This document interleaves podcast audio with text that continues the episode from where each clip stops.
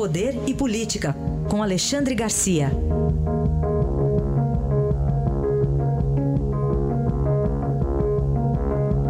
E começamos com a aprovação da reforma trabalhista, 296 votos a favor aí do, do, da proposta do governo. Eu não vi aquela comemoração de torcida depois, Alexandre. Não sei se eu que não vi direito. Bom pois dia. É. Embora tivessem sobrado 39 votos, faltaria se fosse reforma eh, da Previdência. Né? Para a reforma da Previdência seriam necessários 308. O governo alega depois que não, não íamos estressar a base, deixa votar assim como está, agora vai para o Senado. Agora, uma vitória óbvia, né? Eles foram vitoriosos na comissão, uh, houve aí um, um, certo vai e vem na hora de votar urgência, mas o, o pessoal da minoria aí apela para um, fantasias, uma pataquada, o sujeito chegou fantasiado lá, o outro chegou com cartão de, com caixão de defunto. Eu acho que pegaram emprestado dos índios, que os índios jogaram dois dias antes caixões de defunto, cultura bem indígena, eu imagino, no lago, no espelho d'água na frente do Congresso. Mas enfim, foi uma vitória, uma vitória boa, uma mudança eh, que moderniza as relações, não altera os direitos que estão na Constituição, óbvio, isso é, é lei ordinária, ainda vai depender do Senado, mas não altera os direitos que estão na Constituição, ao contrário do que fez o pessoal do, do terrorismo eh, dizendo que ia acabar com os direitos. Não, não acabou. Ao contrário, facilitou a vida de empregados e de empregadores para ajustar, negociar férias, negociar horário de trabalho, negociar até o lugar onde se faz o trabalho. E, sobretudo, o trabalhador ganhou mais um dia de, de salário, né? Ganhou mais um dia, porque deixa de ser obrigado a dar um dia de salário para o sindicato. Dá se quiser. Né? Então, acho que foi um grande progresso, sim, uma modernização nas relações, e isso vai facilitar uh, o emprego. Agora, para facilitar mais o emprego, tinha que diminuir os encargos trabalhistas, né? sem dúvida. Exatamente. Bom, Alexandre, outro tema aí para a gente tratar. Esse entre sai, vamos dizer assim, de Adriano Anselmo na cadeia. Ah, pois é. Eu acho que os juízes têm que se entender. Né? Uh, um juiz manda soltar a Adriana Anselmo, manda ela para casa, né? um outro juiz lá do Supremo manda soltar o Bruno, depois uh, a maioria da turma no Supremo manda prender o Bruno, depois o Tribunal Regional do Rio de Janeiro manda botar a Adriana Anselmo na prisão. Aí eu queria ponderar o seguinte: juiz aqui no Brasil não é Salomão que decide, pega a criança, vamos cortar pelo meio. Né? Não, juiz é um, é um administrador da lei, um aplicador da lei, um, no máximo um intérprete da lei. Né? Eu acho que se a lei é a mesma, alguém está lendo mal a lei, alguém está interpretando mal a lei. Tem, tem algum problema nessa, nessa história né?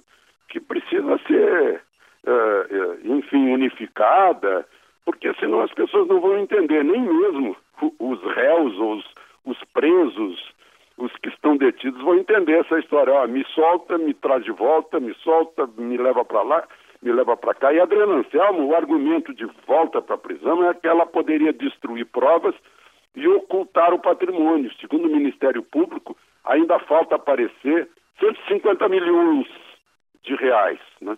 Agora, ela ficou um mês em casa, ela teve tempo para isso. Ah, estava incomunicável. Como assim? Nem dentro da prisão os presos ficam incomunicáveis, usam celular. Ela estava em casa com dois filhos adolescentes, né, que certamente sabem, sabem tudo de, de, de, de, eh, de comunicação digital. Então, é preciso parar para a gente pensar sobre isso, senão o povo não vai entender que está tratando de uma coisa séria. É, fica esse entre sai aí.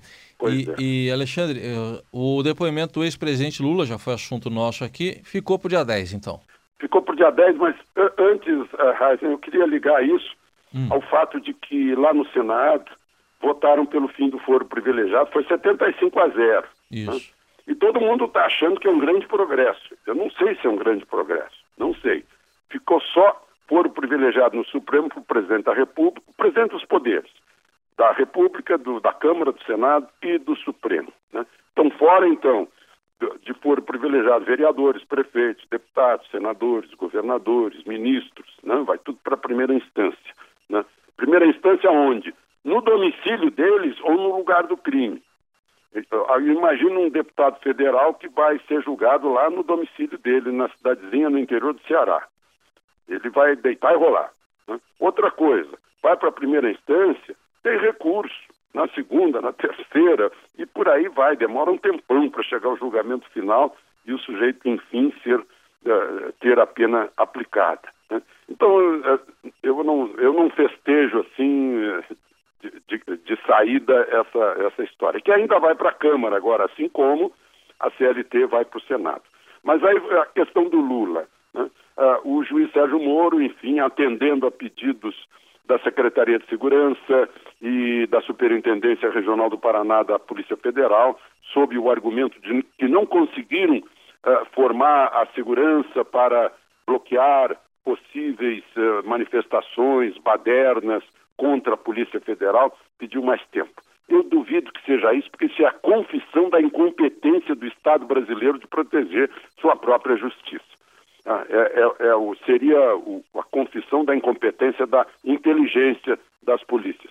Eu, eu, eu ah, não acredito nisso. Eu acredito que o Ministério Público possa ter pedido ao, ao juiz Sérgio Moro, disse, olha, a gente está a caminho de conseguir mais provas disso, disso e daquilo que serão fundamentais para o interrogatório do ex-presidente. Né? Pode ser que seja isso. Aí há dia para ter mais base para refutar argumentos uh, do, do interrogado. Muito bem. Para a gente fechar, Alexandre, morreu ontem Carlos Chagas, jornalista, advogado, professor. 79 anos, faria 80 agora, dia 20 de maio, menos de um mês, e teve um aneurisma da horta. Acho que você queria. Você quer dar um depoimento é, sobre ele, né? É, eu, eu convivi muito com Chaguinhas, como a gente chamava. Ele me substituiu na manchete. Quando eu saí da manchete, fui para a Globo, ele assumiu a direção da manchete aqui. Eu conheci, conheci o Chagas ainda dirigindo a sucursal do Estadão. Né? Grande jornalista, grande pessoa, uh, uh, com uma cultura muito ampla. Né? Ele foi secretário de imprensa do presidente Costa e Silva, assim como eu trabalhei uh, na subsecretaria de imprensa da, de, de Figueiredo. Né? Tivemos muita coisa em comum, nos encontrávamos em alguns lugares aí, recebíamos as mesmas homenagens, e a última vez que nos encontramos foi na missa de sétimo dia uh, da mulher do ex-chefe do Jornal do Brasil, que foi meu chefe também. Encontrei o Carlos Chagas lá e ele me disse o seguinte, me marcou muito. Você não está fumando mais? Aí eu disse, olha, Chagas, eu parei de fumar quando criei juízo, aos 21 anos. Aí ele tirou a carteira do bolso, acendeu o cigarro. Nada disso, eu continuo fumando. Né? Então é, é, é, mais uma das vítimas aí dos, é, do cigarro, que a gente lamenta. Eu, eu conto isso apenas para que as pessoas que fumam pensem pensem um pouco a respeito, mas foi uma grande perda do jornalismo, foi um excelente professor na universidade, professor de jornalismo, uma referência, enfim. Bom, Carlos Chagas foi diretor da sucursal do Estadão aí em Brasília de 1972 a 88 e a Helena Chagas, que é, foi ministra aí Sim de comunicação de social. Dilma, foi, Isso. Assim ele foi porta-voz do Costa e Silva, ela foi porta-voz da Dilma. Isso. Mas ela conta aqui que ele estava preocupado em pagar o imposto de renda, né? Nesses é, últimos foi, momentos. Foi a última coisa que ele recomendou, que pegasse o cheque em cima da mesa e para pagar imposto de renda. Tá certo. É, são, são as preocupações da gente, né? De são. quem é cidadão responsável. É isso aí. Com esse depoimento, agradeço, Alexandre, mais uma vez pela sua participação hoje. Até amanhã. Até amanhã.